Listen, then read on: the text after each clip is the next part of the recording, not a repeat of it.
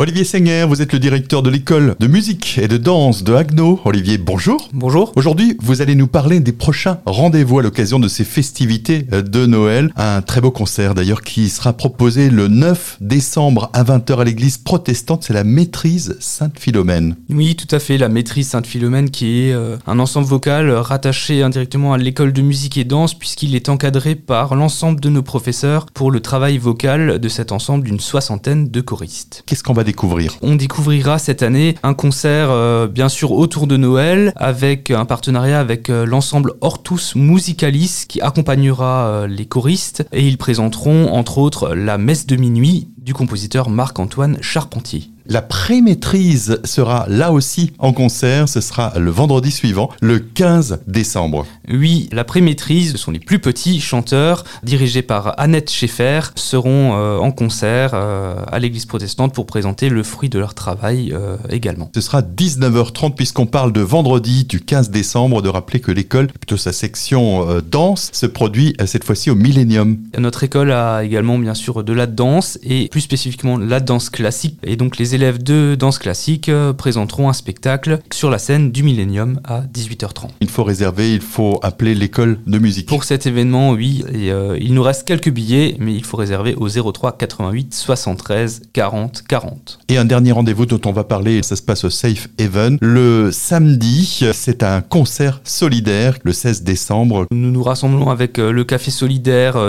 tous les ans maintenant depuis quelques années avec notre professeur de chant Marie Burkner qui rassemble tous les chanteurs de sa classe, euh, une vingtaine de chanteuses et chanteurs qui présenteront euh, des Noël Swing au profit de l'association Aram, qui est une association qui contribue à la guérison des enfants atteints de cancer. Donc venez de nombreux pour soutenir cette euh, bonne cause dans ce temps autour de Noël.